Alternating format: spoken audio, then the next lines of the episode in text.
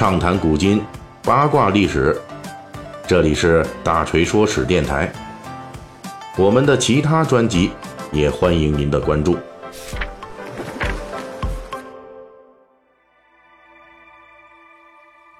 咱们最近这个三国呀，一直聊的是，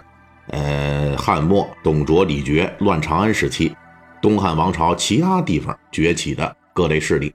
上一期呢，咱们说完了冀州牧韩馥的这故事，啊，说了一个他的手下上将潘凤是如何成为网红的。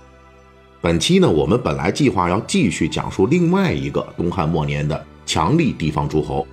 但是呢，咱们大锤啊有另外一个栏目叫做“大锤说史”，哎，这里边呢，我们讲述了这个绿帽子的历史变迁。哎，这有读者就在这个。呃，大锤的微信公众号下面就留言了，说啊，我们印象中有一个非常有名的这历史上的一顶绿帽子，这就是《三国演义》中的这关二爷关羽关云长，他为什么会戴绿帽子？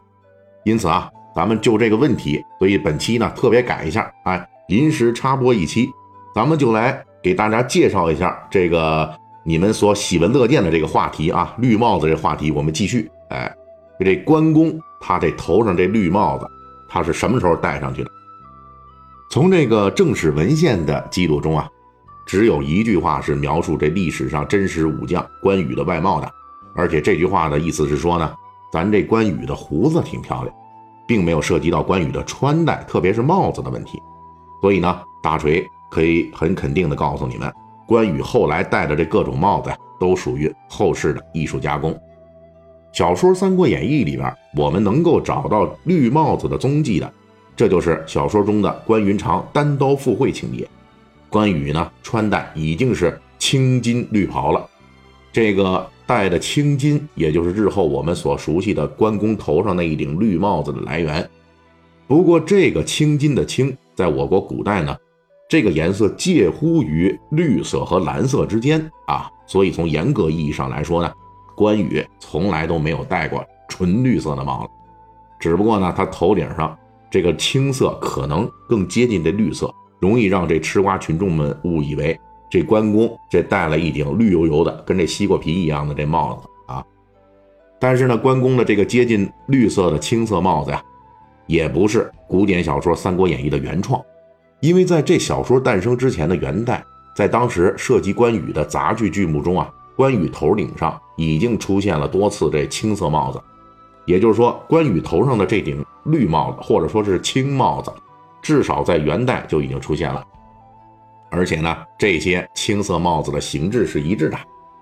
也就是说，在元代时，关羽头上的这帽子已经得到了元杂剧的普遍认可。由此推论，咱们关二爷这顶青帽子最早出现的年代，那很可能比元代还要早一些。那么，为什么关羽会戴这一顶容易被人误解为绿帽子的青帽子呢？尤其值得注意的是，在关羽戴青帽子的时候啊，已经是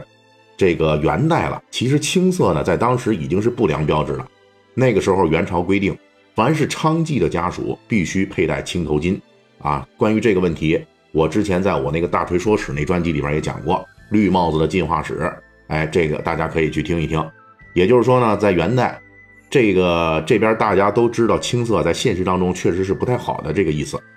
可是呢，这个元杂剧那边呢，又统一给咱们这关公啊佩戴了青色帽子。那么是元代的时候，这元杂剧的作者们对关公有某些特殊成见吗？那肯定是不是的。虽然青色呢在元代已经被官府列为不好的标识了，但是呢，绿帽子这个词作为侮辱他人的骂街之语，真正出现并且得到普及啊，需要到这明代中期以后。而在元杂剧关羽戏出现的年代，以及《三国演义》成熟之后，青色虽然代表着社会底层的服饰颜色，甚至被元朝官府定为娼妓的象征，但是它仍旧没有等同于绿帽子。在很多时候，它仍旧是一个比较中性的词汇。比如元末红巾军大起义中，曾经有一支红巾军余部杀进四川，后来改掉了红巾军之名，自称叫青巾军。在当地活动，哎，显然那个时候的这支军队啊，并不是用绿帽子来自黑的，而且当时的其他人谁也没有把这个青巾军当成绿帽子纳军来理解并且耻笑。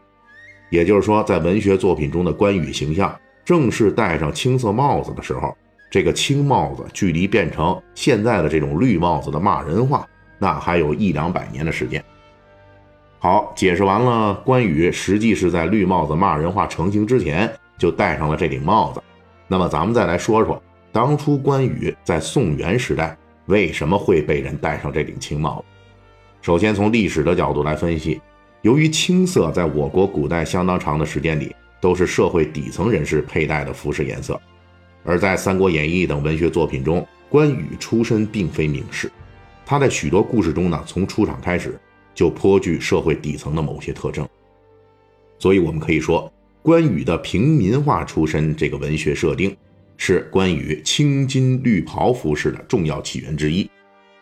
此外，由于绿色在我国古代相当长的时间里，还代表着官场以及神仙场等等其他等级社会中较为低级的角色，而神话中的关羽在宋代地位上升之前，他作为佛教和道教从属的低级护法神存在，因此还有后世学者就推测了，关羽的这一顶象征身份不高的青帽子，很可能是关羽当初在担任低级护法神时的遗留物。当然了，关羽之所以戴青色帽子，很可能还有另外一种原因，这就是来源于当时舞台呈现的某种需求。我们有一些研究者也认为啊，说这关羽的红脸儿与这青色帽子、绿袍与这赤兔马，基本上就是属于这个红配绿唱大戏的这种民间戏曲，哎，审美的需求啊，最炫民族风。那这种大红大绿呢，如果平时我们在生活里穿上，那必然是驾驭不了的。而且咱们有句这俗话叫“红配绿赛狗屁”，对吧？但是呢，在舞台上，那红配绿的装扮就能够提供极大的醒目功能，烘托出热烈的舞台气氛。而我们所关注的这关羽形象呢，正是在元杂剧中定型了青色帽子的标准配置。好，值得注意的是，在这个元杂剧中的其他一些草根英雄，比如说梁山好汉宋江、阮氏三雄等等，也都是曾经。统一头顶绿帽子，哎，就是青帽子。那从这个角度来看呢，很可能关羽的这顶青色帽子也来自于社会底层人士的尊崇。由此推断，在绿帽子成为骂人话之前的两百年，关羽头戴绿帽子登上舞台，实际是在向台下的平民观众们宣告：我这顶绿帽子代表着我来自于你们，我是你们的超级英雄。